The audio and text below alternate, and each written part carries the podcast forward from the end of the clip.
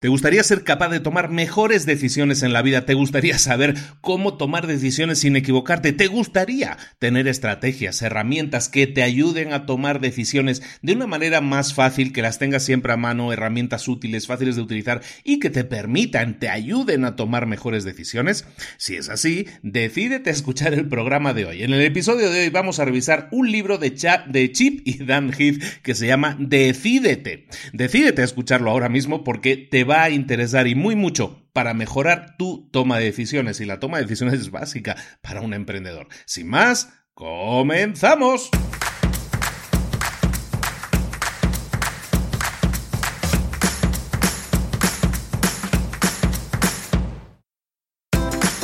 Bienvenidos al podcast Libros para Emprendedores.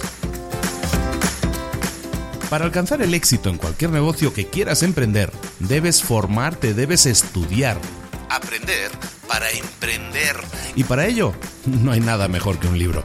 En el podcast Libros para Emprendedores te ayudamos de tres maneras. Primero, seleccionando los mejores libros del mercado para ayudarte a emprender, a mejorar en tu emprendimiento. Segundo, te ofrecemos gratis un resumen de los puntos más valiosos explicados en cada libro. Y tercero, te damos finalmente pasos a seguir para poner en práctica todas esas lecciones aprendidas y así poder acortar tu camino hacia el éxito ya sea marketing, ventas, liderazgo, emprendimientos, mentalización, eh, vamos a analizar lo mejor de lo mejor, de los mejores libros del mercado y te lo vamos a dar todo bien masticadito y listo para ser aplicado. Soy Luis Ramos, empresario y emprendedor, y voy a acompañarte, si me lo permites, en este camino. Sin más, comenzamos. Muy buenas a todos, bienvenidos una semana más a Libros para Emprendedores, otra semana más con vosotros y, entregando como siempre lo antes posible resúmenes de libros, resúmenes comentados de libros que puedan ser de interés para ti como emprendedor. Hoy vamos a, tomar en cuenta algo que, que nos ayuda mucho, la herramienta más importante probablemente para un emprendedor. Porque un emprendedor que tenga éxito eh, siempre tiene que saber tomar decisiones. Las decisiones a veces pueden ser complicadas, a veces más, menos complicadas, pero el resultado es que siempre tenemos que estar tomando decisiones y, y tenemos que hacerlo lo más rápido posible. Muchas veces la gente se bloquea en ese punto de la toma de decisiones y resulta que al no saber tomar decisiones en el momento adecuado, con la velocidad o con la agilidad adecuada, dejamos pasar oportunidades de negocio, se nos crean problemas, no somos capaces de cerrar otros problemas. En general, la toma de decisiones es clave en el día a día de un emprendedor y eso es lo que vamos a ver hoy, la toma de decisiones. Vamos a hablar de cómo tomar mejores decisiones. Y lo vamos a ver con un libro de dos autores, son hermanos, se llaman Dan Heath y Chip Heath. Eh, Dan y Chip los hemos visto eh, anteriormente en un libro que se llama Ideas que Pegan, un, un libro en el que enfocamos temas de marketing. Ahora lo que vamos a ver es la toma de decisiones. Es un libro muy bueno editado en el año 2013. Existe versión en español que se llama así, Decídete, y, espero, te lo recomiendo mucho. La verdad es muy bueno porque es, va mucho a, la práctica, ¿no? Va mucho a haz esto, haz lo otro, para tomar una decisión, prueba hacer eso. es como te da como un mapa de pasos a seguir para que mejore tu toma de decisiones. Es muy fácil en ese sentido de seguir, es muy fácil de, comentar también. Y sin más, comenzamos, ¿eh? Lo que vamos a ver hoy es lo siguiente. Mira, eh, el, hay la clave del libro se basa en la siguiente premisa. En, la toma de decisiones que todos utilizamos en la vida, hay cuatro errores graves que podemos cometer normalmente y eso afecta a nuestra toma de decisiones. En el libro lo llaman los cuatro villanos de la toma de decisiones. Esos cuatro villanos son los siguientes. Uno es el del enfoque demasiado estrecho. Vamos a ver un poco qué es eso. El enfoque demasiado estrecho básicamente es que cuando nos encontramos ante una toma de decisiones tenemos que decidir entre una cosa u otra. Siempre decimos eso precisamente, ¿no? ¿Qué tengo que hacer? ¿Esto o esto? En vez de eso, deberíamos ser capaces de poder preguntarnos a nosotros mismos y si hubiera alguna forma de hacer esto y esto. ¿De acuerdo? En el enfoque de, de, hacerlo, de excluir una cosa para hacer la otra, es el enfoque que tomamos nosotros siempre por definición. Nos ponen dos opciones, entonces eh, escogemos esta o esta. Siempre tenemos que buscar una tercera alternativa, lo vamos a ver un poco más adelante, las opciones para solucionar este villano, para eliminar este villano de nuestra vida, pero ese es uno de los grandes villanos, ¿no? El que estamos demasiado, nuestro enfoque es demasiado estrecho, siempre o, escogemos una opción o la otra, no somos capaces de ver la posibilidad de escoger las dos opciones. El segundo villano en la toma de decisiones es que no somos imparciales con la confirmación. ¿Y qué quiero decir con esto? Mira, este segundo villano de la toma de decisiones viene o aparece cuando nosotros queremos que algo sea verdad. Imagina que nosotros estamos tomando una decisión y, buscamos confirmación a nuestro alrededor. Hemos tomado una decisión de, ¿sabes que Me voy a quedar con el rojo, ¿no? Tengo que escoger entre el coche rojo y el coche azul. Y en vez de tomar una decisión ponderada, de, valorarla adecuadamente, lo que hago es buscar a mi alrededor, busco en el mundo que me rodea, eh, cosas que estén dando apoyo a mi decisión, cosas que le den soporte. Y muchas veces lo que hago es buscar cosas que no tienen nada que ver, pero lo único que hago es engañarme a mí mismo buscando cosas que den apoyo a mi decisión. En vez de eso, lo que deberíamos ser capaces de hacer es emitir un juicio mucho más imparcial. Es decir, yo sé que quiero el rojo y lo que voy a hacer es buscar a gente que apoye mi decisión. ¿no? Yo conozco una persona, por ejemplo, que, cuando se enferma, es una persona de estas que le llaman hipocondríacos, ¿no? que va, va muchas veces al, doctor, siempre que le, yo sé, que le tiembla una pestaña, va al doctor. Y, y cuando hace eso, lo que, lo que busca es un doctor que le apoye la decisión. Si él dice, ¿sabes qué? Es que yo tengo, yo sé que tengo gripe y este doctor me ha dicho que no, que solo tengo un resfriado, no, voy a ir a otro doctor hasta que encuentre un doctor que me diga que tengo gripe. Es exactamente el problema de la toma de decisiones. Buscamos, en este caso, de este villano de la toma de decisiones, es que nosotros estamos convencidos de una cosa y no estamos tomando una decisión. O sea, nosotros ya hemos decidido y lo único que hacemos es buscar a alguien que, que esté de acuerdo con lo que hemos decidido para darnos más seguridad. Ese es uno de los villanos, es muy importante. Es el segundo. El tercer villano es el de las emociones a corto plazo. Esto es muy interesante también de comentar. Mira, cuando tenemos una decisión muy difícil que tomar, normalmente entran en acción nuestros sentimientos, nuestras sensaciones. Y cuando entran en el control de nuestro cuerpo, de nuestra mente, lo tienen los sentimientos, normalmente nuestro, nuestro juicio se nubla, ¿no? Existe esa expresión, ¿no? Se le ha nublado el juicio. ¿Por qué? Porque intervienen los sentimientos. Muchas veces empezamos a repetirnos los argumentos a favor o en contra en la cabeza, empezamos a, a sudar, empezamos a estresarnos, empezamos a tener miedo y, todas esas emociones hacen que nuestro juicio se nuble, efectivamente, que sea más difícil tomar decisiones. Ese es el tercer villano. Y el cuarto y último villano es la cuando nos sobra confianza, que estamos demasiado confiados. ¿Cuándo sucede esto? Cuando nosotros tomamos una decisión, eh, muchas veces estamos seguros de que, de que sabemos lo que va a pasar. Nos, tenemos la seguridad de que sabemos todo, no necesitamos eh, apoyo o alguien externamente que nos diga, que nos aconseje de manera adecuada, porque nosotros ya lo sabemos todo, ¿no? Cuando nos sobra la confianza, tendemos a tomar malas decisiones. ¿Por qué? Porque, por ejemplo, no sé, una toma de decisiones es decir, ¿qué hago? Eh, ¿Compro una casa o sigo alquilando un apartamento?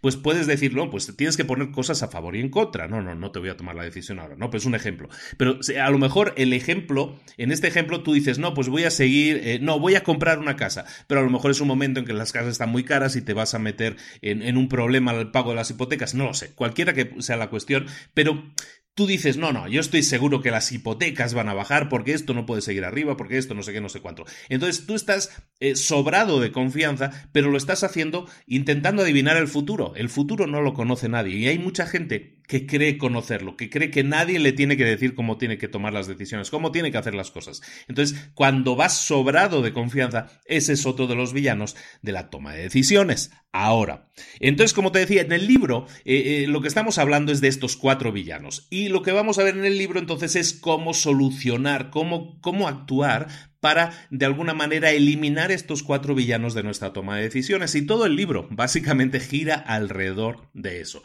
Por ejemplo, para el primer villano que decíamos que era el de ser demasiado estrecho a la hora de tomar decisiones, solo puedes coger una cosa o la otra, no puedes coger ambas cosas a la vez.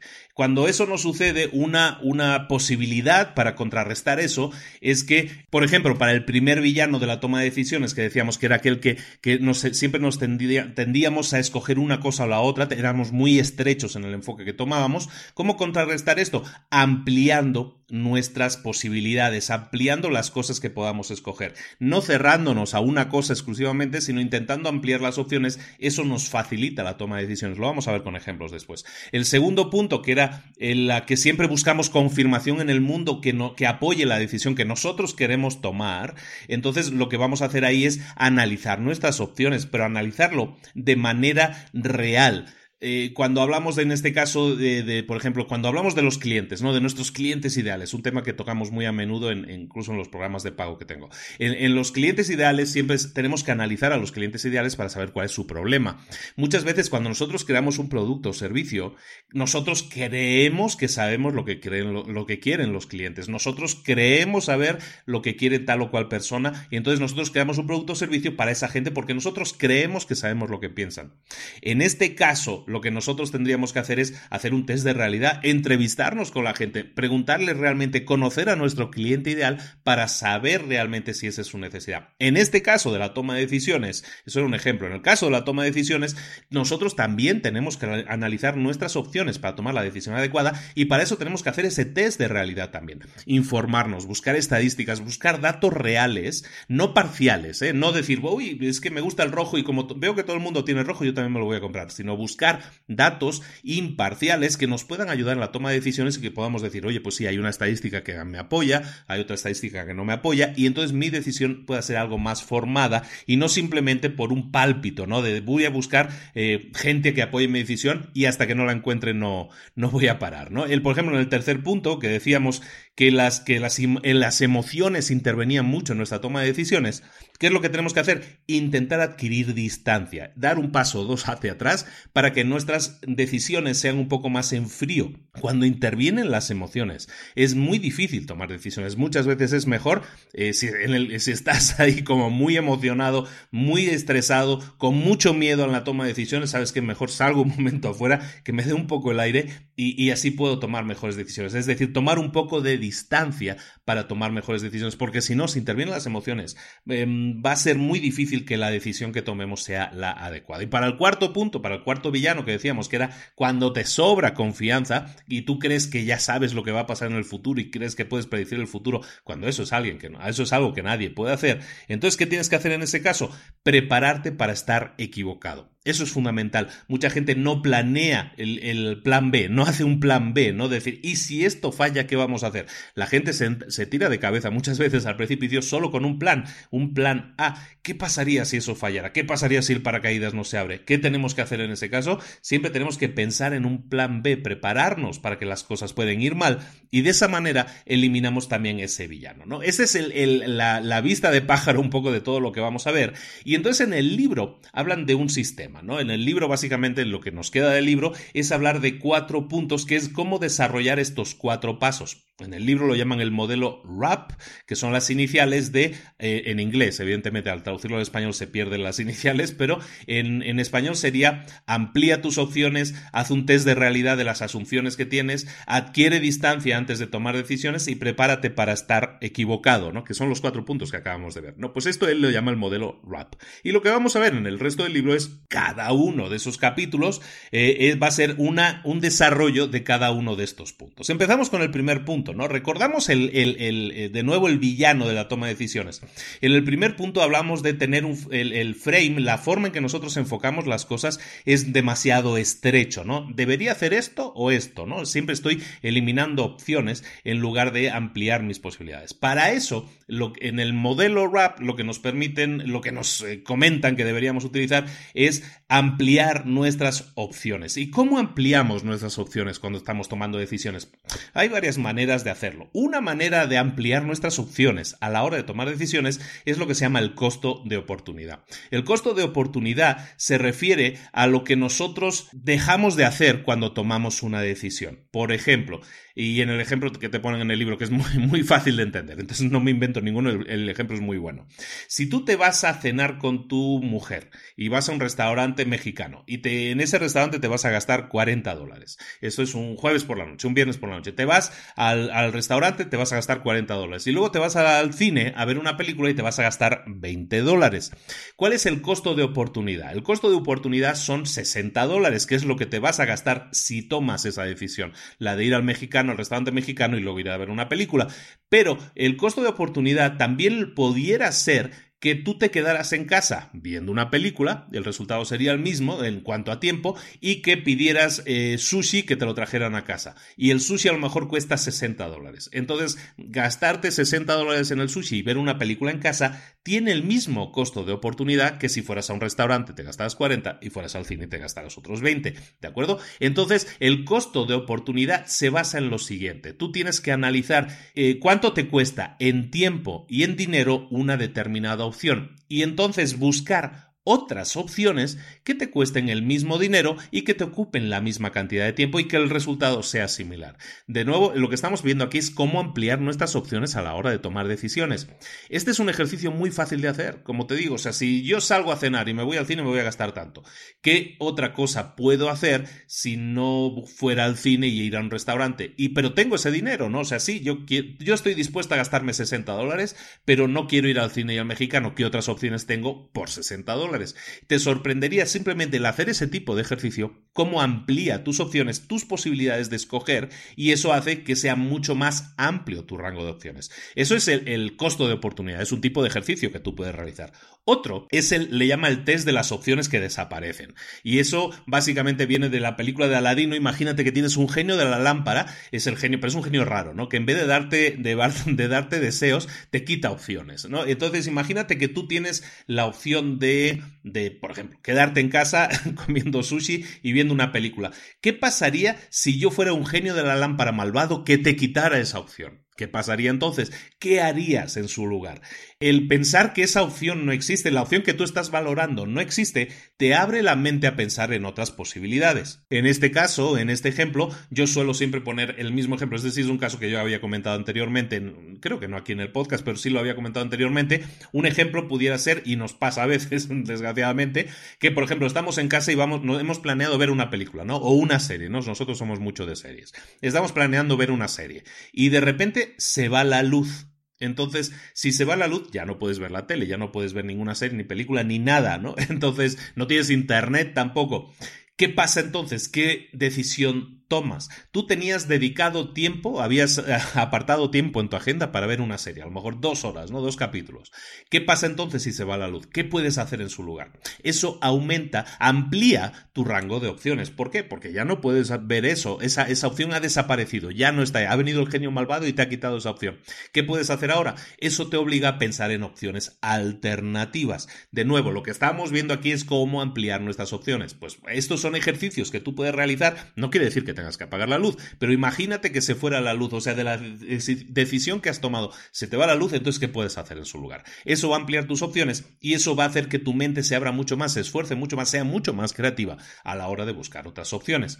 Otra posibilidad, otro ejercicio posible que puedes hacer para, para ampliar tus opciones es pensar en el, lo que llaman el multitracking, la multitarea de alguna manera, que es que pienses, es lo que decíamos en el ejemplo inicial, ¿no? En vez de escoger hacer una cosa o la otra, ¿por qué no escoger hacer las dos cosas? Mucha gente cuando, cuando intentamos hacer, imagínate en una empresa, ¿no? Nos sentamos todos juntos para tomar una decisión, todo, una decisión conjunta en la, en, la, en la fase ejecutiva de la empresa. Resulta que cuando hay que escoger entre una opción o la otra, la gente es súper polarizada. Eso quiere decir que la gente o apoya la roja o apoya la azul, ¿no? Por decirlo de alguna manera. Es decir, la gente se polariza, se, se, se pone en el equipo A o en el equipo B por de alguna manera.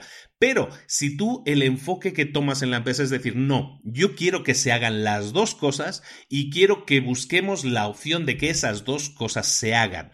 Cuando haces eso, cuando tú propones eso, pones esto en la mesa, lo que resulta es muy interesante. La gente deja de polarizarse, deja de, de, ponerse en contra unos de los otros para decir yo defiendo el A y tú defiendes el B. eso desaparece y entonces la gente se pone en un modo mucho más constructivo a la, hora de proponer eh, alternativas, de proponer opciones, de, de ver la posibilidad realmente de llevar adelante esa idea de hacer las dos cosas a la vez. ¿no? Entonces, como líder, es muy interesante interesante también que hagas este ejercicio para ver las posibles eh, repercusiones que tiene en la toma de decisiones. Y vas a ver que puede ampliar también tu toma de decisiones. Y en vez de decir, pues sabes que originalmente pensaba que iba a hacer A o B, y ahora resulta que nos vamos a enfocar en hacer A y B y mi equipo ha dado con la forma de construirlo, la forma de conseguirlo, la forma de llevarlo adelante. Eso es fantástico, ¿no? Entonces eso es algo bastante interesante a tener en cuenta y es algo que la gente normalmente no plantea. Es, muy divertido hacerlo porque vas a ver cómo, cómo funciona eso a nivel de, a nivel de empresa, a nivel de las... Eh, los comportamientos de las personas cambian totalmente. Es muy curioso de ver. Otra opción, por ejemplo, para la toma de decisiones, para ampliar tu opción de toma de decisiones, es, por ejemplo, que tú tengas la opción A o la opción B para escoger. Lo que puedes hacer ahora es esforzarte en encontrar una tercera vía, una tercera opción. Si tú estabas pensando escoger el coche rojo o el coche azul y eres incapaz de decidirte, entonces te propongo que añadas una nueva opción. Por muy raro que parezca, te va a ayudar mucho en la toma de decisiones, porque entonces vas a ver inmediatamente cuando tienes demasiadas opciones, lo que haces es empezar a eliminar mucho más rápidamente, te ayuda a tomar decisiones. Entonces, por muy raro, por muy contraproducente que parezca de añadir una opción nueva, añadir una opción nueva te puede eh, en realidad ayudar mucho a tomar una mejor decisión, ¿de acuerdo? O otro ejercicio que puedes hacer es cuando tú tienes un problema o tienes incapacidad para tomar una decisión, que busques a otra persona que ya haya pasado por eso. Que mm, en el libro te pongo un ejemplo muy, muy clásico también, ¿no? O sea, yo, por ejemplo, tengo una persona, un familiar que tiene problemas con el alcohol y la verdad no sé qué hacer. Tengo que dejarlo, tengo que apoyarlo, tengo que darle dinero, tengo que quitarle, tengo que meterlo, no sé qué. Entonces, cuando no sabes qué hacer, porque por ignorancia, ¿qué puedes hacer para tomar una decisión en ese caso? Pues lo que puedes hacer es buscar a alguien, y eso es algo muy normal también, muy humano, es buscar a alguien que ya haya pasado por eso. Oye, tú que ya has pasado por eso, ¿cómo hiciste para, para solucionar este problema? Tengo este problema, es que me ha dicho que no quiere, es que no sé qué tal. Eso te va a ayudar a, a tomar una mejor toma de decisiones, que es al final lo que estamos buscando. Ampliar nuestras opciones, en este caso, validarlo con una persona externa y ver eh, qué cosa podemos o no podemos hacer. El segundo villano que habíamos visto era aquel que en el que nosotros no éramos imparciales cuando buscábamos confirmación de una decisión que estábamos tomando, ¿de acuerdo? O sea, siempre si yo quiero escoger el rojo, entonces lo que voy a hacer es buscar confirmación a mi alrededor de que el rojo es el mejor color del mundo, ¿no? Y si encuentro confirmación de que el rojo es el color mejor del mundo, entonces esa confirmación es la que a mí me interesa, pero si encuentro a alguien que diga que no, que no, el azul es más bonito, esa persona no la voy a escuchar, ¿no? Eso es no ser imparcial, ¿no? O sea, solo busco opiniones que me interesen o que apoyen mi toma de decisión. Entonces ese es uno de los grandes enemigos porque hace que la toma de decisiones que tomes no sea muchas veces la adecuada porque, porque no eres imparcial Básicamente tú quieres que salga la opción que tú ya quieres eh, que salga en tu interior, ¿no? Que tú ya has decidido en tu interior que quieres que salga. El caso es que cuando tú llevas a cabo la toma de decisiones, tienes que pensar siempre lo siguiente. Esto vamos a intentar eliminar este villano. ¿Cómo hacerlo? Analizando, o sea, siendo un poco fríos al analizar y pensar que si no hemos encontrado nada que actúe en contra, si no hemos encontrado ninguna decisión contraria o ninguna idea contraria a la decisión que nosotros queremos tomar, probablemente es que no hemos investigado lo suficiente. Lo vuelvo a repetir.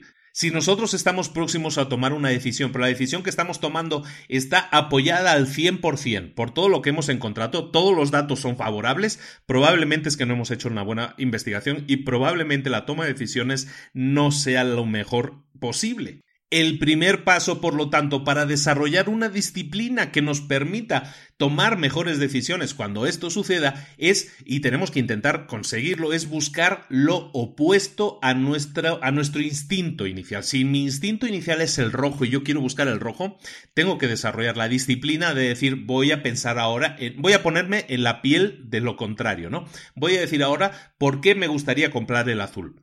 Entonces, si no encuentro ninguna razón por la cual yo debería comprar el azul, probablemente es que no estoy tomando la decisión correcta. Siempre tiene que haber cosas a favor favor y en contra de cada una de las cosas que tú estés planteándote escoger. Si no, evidentemente es que no hay opción posible, tú ya lo has decidido. Y si ese es el caso, esa no suele ser una buena decisión. ¿Por qué? Por lo que decíamos, porque no es imparcial. Entonces, ¿cómo hacer para, para de alguna manera quitarnos este villano de encima, por lo menos abrirnos un poco más la mente para eso? La primera opción que puedes hacer, la primera acción que puedes tomar es la de preguntar hacer preguntas que no estén de acuerdo con lo que tú estás pensando escoger. Lo que te decía ahora, ¿no? Si tú quieres el rojo obligatoriamente, empieza a preguntarte preguntas incómodas. No, ¿qué pasaría si yo me compro el azul? De esa manera, cuando tú te haces preguntas incómodas, ¿no? ¿Qué pasaría si yo me compro el coche azul? ¿Qué pasaría? A lo mejor lo que va a pasar es que te das cuenta de que no es una decisión tan mala, que vas a encontrar cosas a favor. Recuerda que tienes que buscar cosas a favor de la otra opción. Eso puede mejorar dramáticamente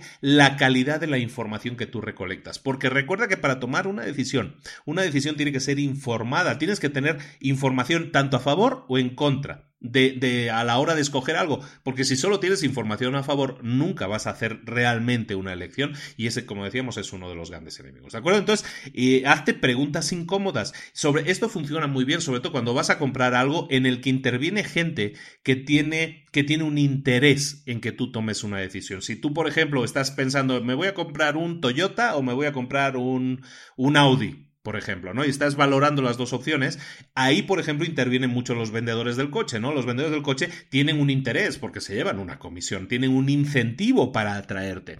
Cuando eso sucede, lo que tú tienes que hacer es ser lo suficientemente imparcial para decir, no, es que a mí me encantan los Audis de toda la vida, pero tienes que poner, ¿qué pasaría si me compro el Toyota? ¿Qué pasaría si me compro el Toyota en cuanto a nivel de económico, a nivel de calidad de vida, calidad de, manejo, todo lo que sea? Todo eso, esas preguntas incómodas, que es como lo llaman en el libro, esas preguntas incómodas, es decir, que tomes la opción contraria y veas cómo, cómo te sentirías, te van a ayudar mucho a enriquecer la toma de decisiones. Otra cosa que puedes hacer es, bueno, eh, una cosa muy obvia también, ¿no? Y que hemos visto en el punto anterior, es que le preguntes a otra persona que tenga información sobre eso, que haya pasado por eso, ¿no? Que tenga un Toyota, en este caso del ejemplo, ¿no? que tenga el Audi y que te diga exactamente cuál es su impresión, ¿no? Pero que intenta investigar siempre la opción contraria a la que tú piensas para tener elementos de juicio a la toma de decisiones. Dos ejercicios muy interesantes también para esta toma de decisiones. En el libro los llaman el zoom in y el zoom out, ¿no? Que es esto que hacen las cámaras cuando acercas o alejas un, objeto, ¿no? Entonces, llamémosle acercamiento o alejamiento. Vamos a empezar con el alejamiento. ¿Qué es alejamiento? Pues es dar un paso atrás y, intentar verlo desde una perspectiva más general, el problema, para así la toma de decisiones sea más genérica, tengamos más elementos de valor. Como por ejemplo, si tú estás decidiendo, imagínate, estás decidiendo que te vas a ir a, de vacaciones a Europa y no sabes si te vas a ir a París o te vas a ir a Grecia por ejemplo, ¿no? Porque los dos países te atraen de alguna manera, pero pues es que París, por las películas y todo eso, pues como que te interesa más. En ese caso, tú a lo mejor eh, no eres muy imparcial porque a ti te gustaría, te llama más París, digamos. Entonces lo que tienes que hacer ahora es hacer un alejamiento, alejarte un poco y empezar a analizar cosas que te puedan llevar a tomar decisiones. Por ejemplo, en el caso de París y Grecia, una muy obvia, el tema del precio, ¿no? Oye, pues es que si tú te vas a una página en la que te digan precios de hoteles o te digan precios de restaurantes y haces un análisis de Atenas y un análisis de París, pues te vas a dar cuenta de que Atenas es mucho más económico y París es mucho más caro, por ejemplo, ¿no? Y no tengo nada contra París en ese sentido, pero, pero eso, eso puede ser algo que te puede ayudar en la toma de decisiones y decir, no, mira, es que está, no, París me llama mucho, Atenas también me gusta, pero sabes que si vamos a Atenas no es, nos podemos permitir eh, estar en un hotel mejor o, o tomar mejores decisiones a la hora de comer más rico o irnos de viaje el fin de semana a las islas griegas o lo que fuera, ¿no? Eso nos puede ayudar a la toma de decisiones ¿qué hacemos? Damos un paso atrás, nos alejamos un poco de la decisión de quiero la Torre Eiffel o quiero ir a ver el Partenón o lo que sea, y damos un paso atrás y tomamos una decisión viendo desde la lejanía qué es París y qué es Grecia en cuanto a temas que a nosotros nos puedan importar, por ejemplo, el tema del dinero, ¿no? De esa manera no nos cegamos tanto, no estamos tan, tan parciales a la hora de tomar la decisión de París y dando un paso atrás nos damos cuenta de, no, pero es que fíjate, el tema del dinero significa que si vamos a París solo vamos a poder estar tres días o vamos a tener que estar en un, en un Airbnb muy pequeño o lo que sea, ¿no? Bueno, todo eso te puede ayudar a tomar decisiones. Eso es el alejamiento. De la misma manera, ¿qué sería el acercamiento? Pues el acercamiento sería analizar mucho más a detalle cuando vamos a tomar una decisión. Según el caso, puede ser importante que lo hagamos. Por ejemplo, en el caso de, en, este caso del acercamiento, en el libro te pone un ejemplo y volvemos al ejemplo del restaurante mexicano, ¿no? Eh, imagínate que a ti te apetece esta noche cenar eh, en un restaurante mexicano, ¿no? Bueno, para los que no son de México, ¿no? Para los que son de México, cuando salen a cenar, todos salen a cenar a restaurantes mexicanos de alguna manera, ¿no? Pero supongamos que tú te apetece un restaurante mexicano, como dicen en el libro. Entonces lo que vas a hacer es irte a internet y buscar restaurantes mexicanos y te das cuenta de que hay uno cerca de tu casa que tiene una puntuación de, de 3,5 y normal, es, no está mal, pero no, no se ve súper espectacular, ¿no? Cuando un 3.5 pues no parece que tenga una, una, muy buena puntuación. Lo que haces entonces es hacer un acercamiento y lo que vas a hacer es analizar un poco mejor por qué tiene un 3.5, ¿no? ¿Por qué tiene un 3,5? ¿Por qué lo tiene? Pues a lo mejor tú cuando tomas decisiones de ir a restaurantes solo vas a restaurantes que tengan 4 estrellas para arriba, pero ¿por qué ir a este 3.5? Pues porque te apetece el mexicano, pero vas a analizar, vas a acercarte y vas a ver un poco mejor, por ejemplo, ejemplo, la, gente que ha ido, qué es lo que opina, ¿no? Te vas a una página de estas en las que hay opiniones de restaurantes y, o de hoteles, el ejemplo es el mismo, vas a esa página y te das cuenta de que la gente dice que la comida está buenísima y los que puntúan la comida puntúan un 5, pero hay mucha gente que dice que es un poco caro, que es un poco caro, que el, cubierto te sale en, en 60 dólares o en 50 dólares, lo que sea, ¿no? Entonces, Tú entonces puedes tomar una mejor decisión. A ti te apetecía comer buena comida mexicana. En tu caso, estás dispuesto a pagar el sobreprecio, a lo mejor, que eso era lo que echaba para atrás a algunas personas. Y entonces para ti esa sería una muy buena decisión, porque tú no estabas seguro si el restaurante sería bueno o no. Ahora sabes seguro que el restaurante es bueno y la única opinión contraria es que es muy caro. Si te das cuenta, al acercarte, al mirar más a detalle ese restaurante, puedes tomar una mejor decisión. Y un restaurante que veías a lo mejor de 3.5 estrellas y dices, mm, tengo dudas, no creo que me guste, de repente se puede convertir en tu restaurante favorito porque a lo mejor a nivel de precio tú te lo puedes permitir y a nivel de comida cumple con todo lo que tú buscabas, ¿de acuerdo? Entonces el tema del acercamiento, el tema del alejamiento, te puede servir muchísimo para tomar mejores decisiones, más informadas. De esa manera no no, vas a tomar decisiones, recuerda, parciales, sino que van a ser más bien imparciales. El último punto que vamos a ver aquí, o el, el último ejercicio que tú podrías hacer para mejorar tu toma de decisiones, en este caso, es que hagas un test de realidad de tus percepciones. Cuando tú piensas, es que yo sé que a mí me gusta el rojo, lo que tienes que hacer es un test de realidad. Eh, muchas veces, en el caso del coche no aplica tanto, no sería tan bueno el ejemplo, pero muchas veces cuando tú tienes que tomar la decisión de si me voy a poner a hacer tal o cual idea de negocio, vamos a traerlo al mundo emprendedor, yo tengo la idea de que quiero emprender un negocio. Y tengo dos opciones, ¿no? Puedo emprender haciendo una empresa de servicios de limpieza, por ejemplo, o puedo emprender haciendo una empresa que haga, yo qué sé, pinturas, en, eh, que pinte casas, por ejemplo, ¿no? Que son cosas diferentes. Pues a lo mejor em, mi toma de decisiones no está muy basada, solo está basada en, como te digo, a lo mejor es que a mí me interesa más lo de la pintura porque a mí me gusta más eso, porque soy un hombre, lo que sea, ¿no? Y resulta que lo que podrías hacer es hacer lo que se llama hacer un prototipo, hacer una prueba piloto. Lo habemos visto, lo hemos visto también en, por ejemplo, en Lean Startup, ¿no? Es algo que comentamos muy habitualmente. Cuando inicias un negocio, no inviertas todos los kilos en, en el arranque, sino prueba primero. Hay una necesidad, hay gente que compraría tu producto, hay un cliente ideal que tiene ese problema y busca esa solución. De esa manera tú a lo mejor puedes probar, hacer una prueba piloto en, la que simplemente pones un anuncio, tienes un servicio muy básico, pones un anuncio, a lo mejor eres tú el que da el servicio. Pero digo, voy a poner un anuncio para el tema que hemos dicho de servicio de limpieza. A ver cuánta gente me llama pidiéndome servicio de limpieza. O ahora vamos a hacer lo mismo, vamos a poner un anuncio poniendo una oferta de servicio de pintar casas. ¿Cuánta gente me llama? Ahora vas a ver con la realidad, es decir, tú no vas a decir, no, es que a mí me gustaba más el tema de la pintura. Resulta que a lo mejor te llama mucha más gente porque hay mucha más gente interesada en el tema del servicio de limpieza. Pues entonces, ¿qué harías tú o qué haría yo? Pues probablemente me, me iría a arrancar el tema del servicio de limpieza. ¿Por qué? Porque si yo estaba indeciso entre esas dos opciones, el hacer el test de realidad, el hacer un prototipo, el hacer una prueba piloto y ver que el mercado responde mejor a una cosa que la otra, me puede ayudar mucho en mi toma de decisiones. ¿De acuerdo? Entonces ese es el, empaque, todas las opciones que te damos para cuando tengas una, cuando no seas imparcial a la hora de tomar una decisión. Vamos ahora con el tercer punto. Este episodio llega hasta ti gracias al Instituto de Emprendedores. Uno de los problemas más críticos que yo tuve durante todo el tiempo que trabajé en el corporativo de un banco internacional fue que quería ser emprendedor. Yo siempre he querido ser emprendedor y quería iniciar mi propio negocio, pero no sabía realmente qué es lo que había que hacer, qué pasos tomar, no sabía decidir siquiera qué idea tenía que tener para poder arrancar el negocio. Hoy en día, tampoco es que yo tenga una garantía al 100% de que algo, un negocio, una idea de negocio vaya a funcionar, pero lo que sí tengo es un sistema. Lo que tengo es un plan paso a paso, que me garantiza que la idea de negocio que yo vaya a arrancar es la mejor idea posible, y está orientada a un público objetivo y soluciona el problema que tenga ese público. Además, el sistema que yo utilizo me permite comprobar prácticamente sin inversión si un negocio funciona, y también me permite hacerlo crecer y automatizarlo prácticamente desde el inicio. ¿Cuál es esa forma de conseguir arrancar negocios que te proporciona tranquilidad, ingresos, tiempo libre y libertad de movimientos? Yo lo llamo el plan Midas. El plan Midas es un sistema de 5 fases y 10 pasos que te lleva de la mano, desde no tener idea de negocio hasta tener un negocio funcionando exitosamente y de forma automática.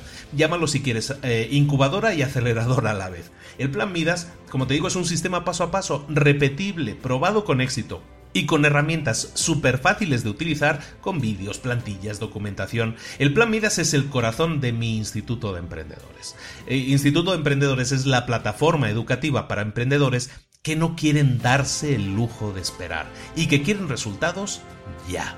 Al inscribirte al Instituto de Emprendedores tienes acceso completo a todo el plan Midas. Tienes además acceso a cursos complementarios, a un coaching grupal conmigo en directo todas las semanas, para que si tienes alguna duda o consulta que te esté bloqueando, tengas respuesta directa para saber cómo eliminarla y cómo continuar a toda velocidad hasta llegar a tu meta. Conviértete en un emprendedor de verdad. Inscríbete hoy mismo a institutodeemprendedores.org, que es el patrocinador del episodio de hoy.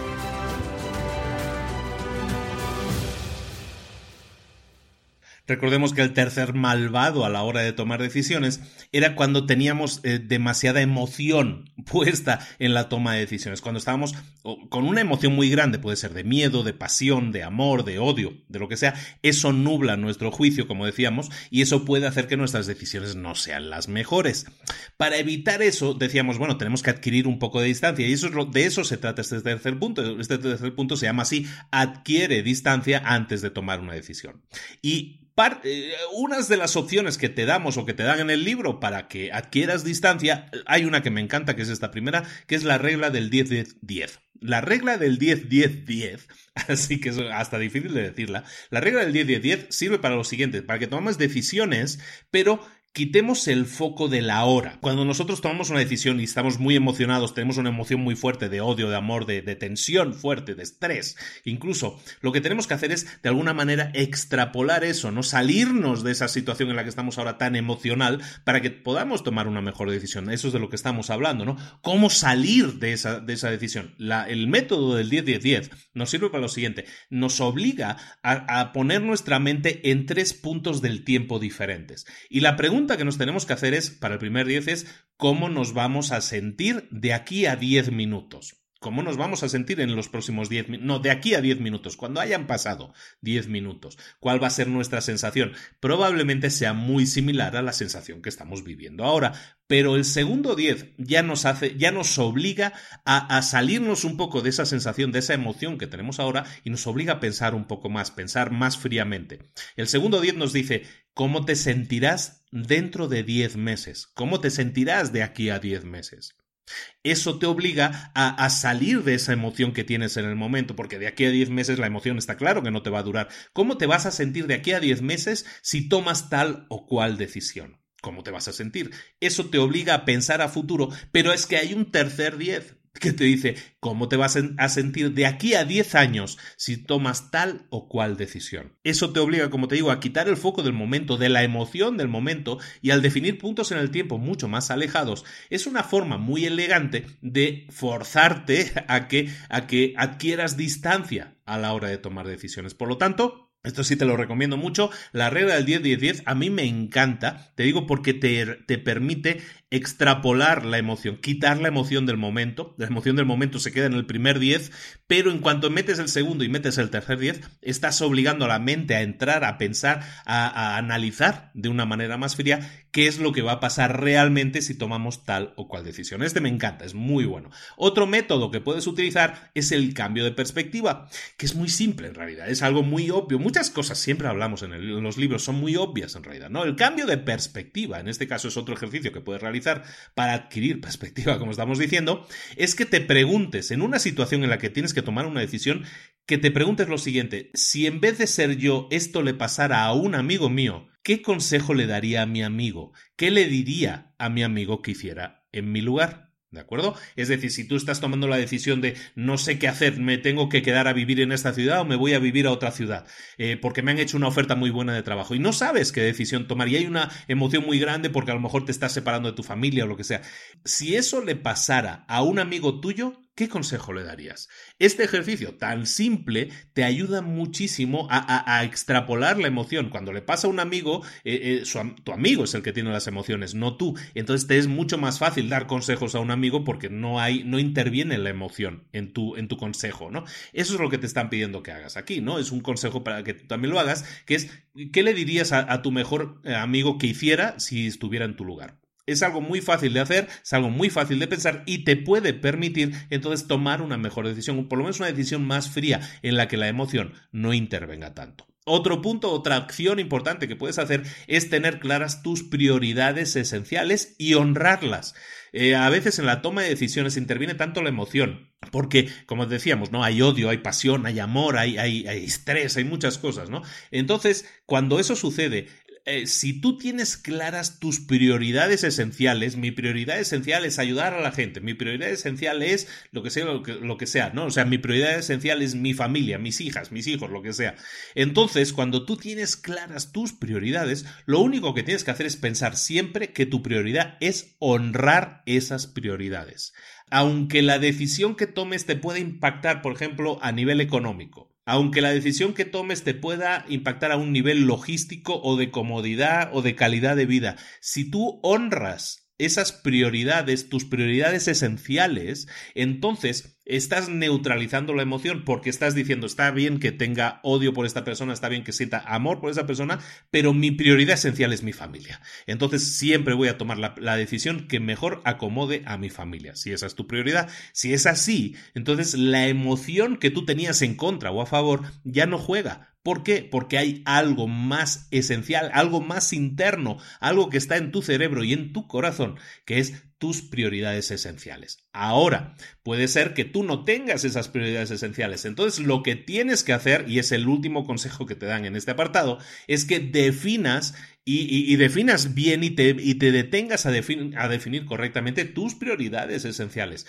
Y hay dos razones hay dos razones por que la gente no, no, no hace, no toma en cuenta este consejo. La primera es porque la mayoría de la gente no establece sus prioridades, a menos que los fuerces a hacerlo. Mucha gente no tiene claras sus prioridades en resumen. Y esto es algo, eh, es algo que es un tema personal que incluso a mí me inquieta mucho. Mucha gente sabe que yo tengo un producto que se llama Tu historia esencial precisamente y que viene de eso, ¿no? De que tienes que definir tus prioridades esenciales. El curso es un pequeño taller muy, muy económico que te sirve para definir tus prioridades esenciales. Me encanta que en el libro lo digan porque es algo que yo comulgo mucho, que yo comento mucho, que es fundamental que primero establezcas tus prioridades. También lo hago cuando hago cursos de, de para empresarios siempre empezamos estableciendo nuestras prioridades personales. Es básico que tengas tus prioridades claras y bien definidas, porque eso también te va a ayudar, fíjate, como en la toma de decisiones. Por lo tanto, si no tienes tus prioridades definidas, te aconsejo mucho que empieces a trabajar en ello. Hay muchos cursos, hay muchos talleres que te pueden ayudar. Si quieres eh, ayudarte con mi taller, se llama Tu Historia Esencial. Eh, eh, lo pongo en los enlaces del programa por si te interesa. Y si no, pues con cualquiera, pero desarrollalo. A donde voy es que da igual, no es que yo te quiera vender el curso. Lo que yo quiero es que tú tengas claras tus prioridades. Si las tienes claras, la toma de decisión va a ser mucho menos emocional, porque como te digo, cuando tienes tus prioridades claras, tú sabes bien lo que tienes que hacer en cada momento y eso te ayuda muy mucho en tu toma de decisiones. Cuando tomas una decisión basada en respetar tus prioridades esenciales, entonces nunca vas a estar equivocado. ¿De acuerdo? Entonces, eh, nos vamos con el último punto, con el último módulo de este, de este libro, que es el de prepararte para estar equivocado. Recordemos, ahora que iniciamos el cuarto punto, que uno de los grandes problemas era el exceso de confianza. ¿no? Uno de los grandes errores que cometíamos en la toma de decisiones es estar excesivamente confiados y ir demasiado sobrados, dicen en España, ¿no? Ir demasiado sobrados en nuestras decisiones, estar demasiado confiados en nuestras decisiones, eso puede puede provocar que tomemos decisiones equivocadas. ¿Por qué? Porque estamos asumiendo que en el futuro mm, todo nos va a ir bien. Y entonces cuando nuestras predicciones en el futuro no funcionan como nosotros creíamos, nos podemos dar un buen golpe, nos podemos chocar, pero muy fuerte, ¿no? ¿Por qué? Porque fuimos demasiado eh, optimistas o, fuimos demasiado seguros de nosotros mismos y de lo que nosotros pensábamos que iba a suceder. ¿De acuerdo? Entonces esas predicciones del futuro tenemos que ir con mucho cuidado a la hora de hacerlas. Entonces, ¿cómo hacerlo? ¿Cómo, cómo evitar ese problema? Pues pues lo hacemos eh, con este último módulo que es prepararnos para que algo pueda ir mal, ¿no? Prepararnos para que la cosa pueda ir mal. Y hay varias tácticas que podemos aplicar para que nuestra toma de decisiones tenga esto en cuenta y, y seamos mejores. La primera técnica que podemos aplicar es dejar de ser optimistas, así como, así como suena. Cuando nosotros dejamos de ser optimistas, lo que vamos a hacer en esta técnica es lo siguiente, dejar de enfocarnos en un único resultado optimista en el que todo va a salir bien. Y lo que vamos a hacer bueno, vamos a hacer dos cosas, lo primero, aquí en este capítulo. Lo primero es vamos a hacer lo que llaman un pre-mortem. ¿Qué es un premortem así tan raro y que suena hasta feo? Bueno, si te acuerdas, en las películas lo vemos mucho, ¿no? Cuando hacen un análisis de los cuerpos de los, la gente que han encontrado asesinada o muerta, lo que hacen es un análisis post-mortem, ¿no? Que se llama es después de muerto. Lo que vamos a hacer nosotros es un análisis pre-mortem, antes de que nos muramos. ¿De qué se trata eso? Pues de que empecemos a pensar no en el caso perfecto en el que todo nos va a salir bien, sino que empecemos a averiguar qué pasaría si algo no fuera tan bien como nosotros pensábamos, porque nuestro juicio puede estar equivocado y, de hecho, normalmente nos equivocamos porque siempre pensamos cosas que van a suceder o pensamos que sabemos lo que saben nuestros clientes, pensamos que sabemos de todo antes de que suceda y luego nos encontramos con que las cosas nunca o casi nunca suceden como nosotros habíamos planeado. Entonces, ¿qué vamos a hacer? Un premortem. Vamos a pensar, bueno, ¿qué pasaría si no me compran mil clientes el producto? Si solo me compran 300? ¿Y qué pasaría si yo tenía eh, mil suscriptores en mi gimnasio? ¿Qué pasaría si de repente se borran los mil? ¿Qué pasaría? ¿Me sin negocio. ¿Qué voy a hacer en ese caso? Son casos extremos, a lo mejor, pero me sirven para pensar en casos en los que yo no quiero pensar, porque nadie quiere pensar que las cosas vayan a ir mal. A nadie le gusta planificar para un desastre, pero es algo que tenemos que aprender a hacer porque nos va a permitir tomar mejores decisiones. Por lo tanto, vamos a pensar siempre en, en hacer un premortem. ¿Para qué nos sirve eso? Nos sirve para eliminar nuestro exceso de confianza. Recuerda que el error aquí no es la toma de decisión, es el exceso exceso de confianza que hace que nuestra toma de decisión pueda ser equivocada. Entonces, para eliminar ese exceso, vamos a hacer un premortem, vamos a analizar qué pasaría en casos que a lo mejor no estábamos contemplando. ¿De acuerdo? Eso en el caso del premortem. También en este, en este ejemplo te ponen el caso contrario y es que empiezas a pensar en un predesfile. ¿Qué es un predesfile? Pues este predesfile, imagínate la idea de que has tenido una, has tomado una decisión y que esa decisión no solo, no solo fue buena, sino que fue demasiado buena, tan buena que hasta te están preparando un desfile en medio de la ciudad para aplaudirte por tu buena decisión. ¿Qué pasaría si tienes demasiado éxito? Si la decisión que tomaste no solo fue bien, sino que fue demasiado bien. Tú planeabas tener mil clientes y de repente tienes dieciocho mil clientes.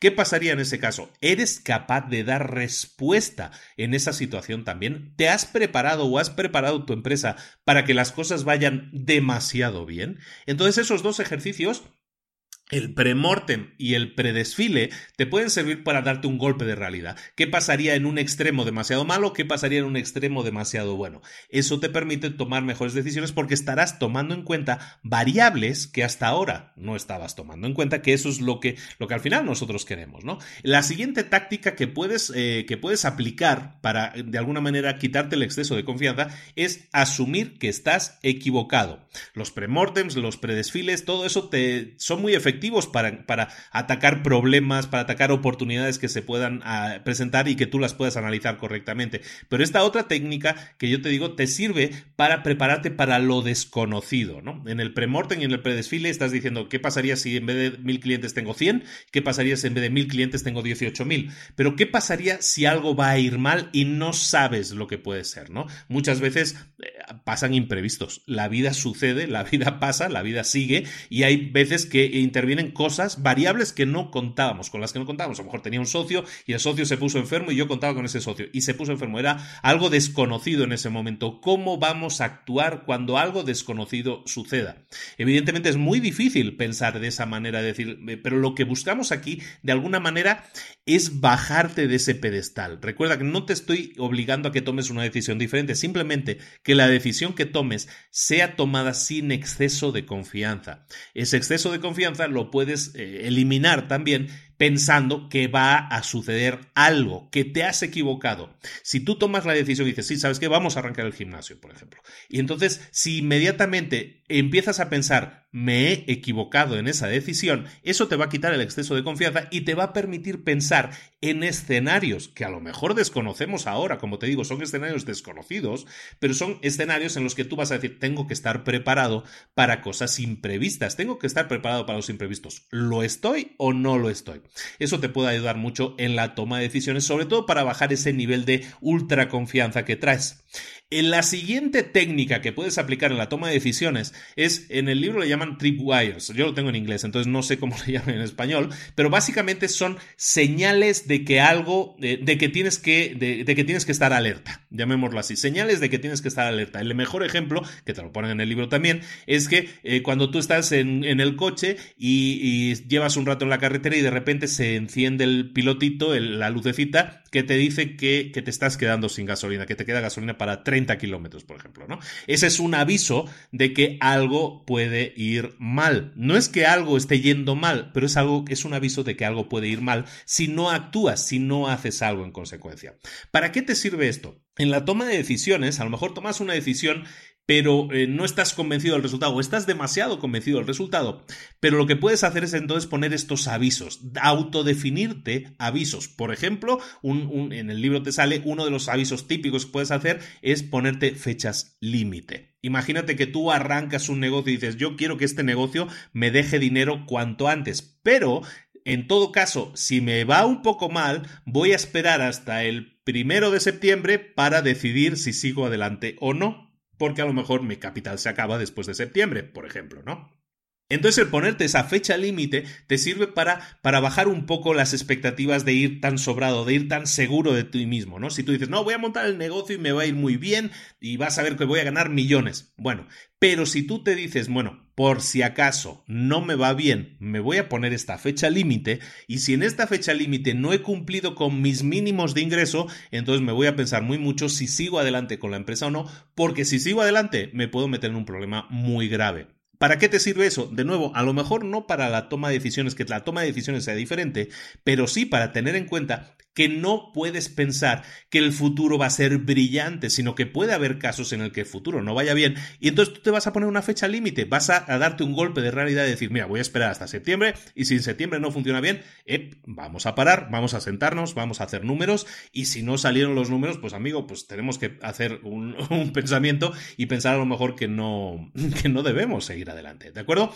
Entonces el tema de las fechas límite es muy interesante para bajar esa, esa sobradez que traemos, ese, ese pensar que todas las cosas van a ir bien, ese exceso de confianza. Y por último, vamos a hablar de particionar. Esta es otra, otra técnica que podemos utilizar y que se divide en dividir un recurso en porciones más pequeñas. ¿Por qué? Porque si nosotros particionamos, en el caso de un negocio, por ejemplo, nosotros particionamos nuestro negocio en unidades más pequeñas, es más posible que el, nuestro negocio como un todo funcione mejor. Si nosotros tenemos tres, cuatro productos, lo particionamos nuestra oferta en 3, 4 productos, pudiera ser que un, producto no funcionara y pudiera ser que hasta dos productos no funcionaran, pero puede ser que otros dos sí funcionen. Al particionarlos, al tratarlos como unidades separadas, podemos hacer que sean independientes, que su comportamiento también sea independiente y eso nos puede permitir controlar el exceso de confianza, es decir, ah, yo tengo cuatro productos, todos se van a vender muy bien y voy a ganar millones. ¿Qué pasaría si tú te hubieras concentrado en un único producto y ese producto no se hubiera vendido? Tu empresa hubiera eh, fallecido, ¿no? Pero si no, si no lo haces así, si particionas de alguna manera y lo haces de forma diferente, de forma que cada producto, en este caso del ejemplo, esté particionado, sea como una unidad de negocio independiente, eso te permite decidir si eliminas este o este otro producto y mantienes estos dos que sí funcionan o potencias esos dos que sí funcionan. Ahí estaríamos entrando ya en aquel libro del 80-20 también para centrarnos en lo más vendido y todo eso. Pero en resumen, particionar también te puede ayudar si lo haces a priori, para eliminar ese exceso de confianza de decir, no, es que mis productos se van a vender muchísimo, vas a ver, ¿de acuerdo? Entonces, este es el cuarto punto, ¿no? Es de prepararte de alguna manera para el fracaso, prepararte para que las cosas puedan ir mal, y es básicamente el último punto en el que estamos tratando los temas de cómo tomar decisiones de forma más efectiva. Tienes que confiar en el proceso. Me encanta este, este podcast, el episodio de hoy, creo que ha quedado muy interesante, muy útil, porque te da muchas herramientas muy básicas, muy simples, para que tu toma de decisiones sea mejor. Extrapolemos eso. No estamos hablando de toma de decisiones, estamos hablando de el éxito o el fracaso de tu negocio, incluso de tu vida. La toma de decisiones recuerda, si, la, si somos ágiles haciéndola, si somos buenos tomando decisiones, eso depende mucho del proceso que utilicemos para esa toma de decisiones. Lo que hemos visto aquí es un montón de herramientas que te pueden ayudar para mejorar tu toma de decisiones. Recuerda, tienes un proceso de cuatro pasos que te va a ayudar, un montón de técnicas, ponlas en práctica. Vas a ver cómo tus decisiones van a estar mucho más asentadas, mucho más formadas. Acuérdate de esos problemáticos que teníamos, ¿no? Los que, los que nos impiden tomar buenas decisiones y y dime, eh, ¿con cuál de ellos te identificas? Seguramente te identificas con uno o dos. Yo me identifico prácticamente con los cuatro, ¿no? Yo soy muy emocional muchas veces en las decisiones y todo eso, ¿no? Entonces este libro a mí me ayuda y a ti seguramente también te va a ayudar mucho a tomar muchas y mejores decisiones y de eso se trata al final, ¿de acuerdo? Entonces muchísimas gracias por la atención, muchísimas gracias por seguir estando ahí. Como veis, estamos sacando libros ahora con un poco más de periodicidad, un poco más a menudo. Espero que te guste mucho eso, porque así tenemos más opción de escucharnos en este caso más a menudo, pero de compartir más conocimiento y compartir más buenos libros, ¿de acuerdo? Muchísimas gracias a todos. Recordamos que en la página librosparaemprendedores.net, ahí me puedes encontrar, puedes encontrar las notas del programa, de todos los programas los puedes encontrar ahí en línea, si no nos puedes encontrar en todas las plataformas de podcast que se te puedan ocurrir, yo creo que estamos en todas prácticamente, si hay alguna en la que no estamos, me lo dices y la añadimos. ¿Y qué más? Pues oye, hace tiempo que no lo pido. Te pido por favor que me apoyes con votos en iTunes. Es importante para nosotros. Ahora estamos sacando más periódicamente los, eh, los podcasts. Ahora hay más libros. Vas a tener más oportunidades. Siguiendo este ritmo, yo creo que sí llegamos a los 100, que es algo que como que se ha convertido ya en el gran mito. ¿Llegará Luis a los 100 episodios este año? Yo creo que sí llegamos. En esta, esta idea de hacerlos más periódicos seguramente nos ayude. Pero también te pido algo. Lo único que te pido es que me apoyes con tu voto, con tu, con tu ayuda, con esa, con esa, mm, esa ayuda de votarme, de poner cinco estrellas si es posible en iTunes, si te gusta, ¿no? Si no te gusta, también acepto las críticas, ¿eh? Pero si te gusta, poner esas cinco estrellas, poner ese buen comentario. No es que me ayude a mí, no me ayuda a mí como, como ego, ¿no? No. Ayuda a que el podcast sea mejor visto, mejor posicionado, que más gente lo detecte, lo descubra y lo escuche. También te pido que lo hagas y que corras la voz y que lo compartas con tus amigos, con tus compañeros de trabajo, con tus familias. Me consta que mucha gente lo hace y se lo agradezco mucho a todos.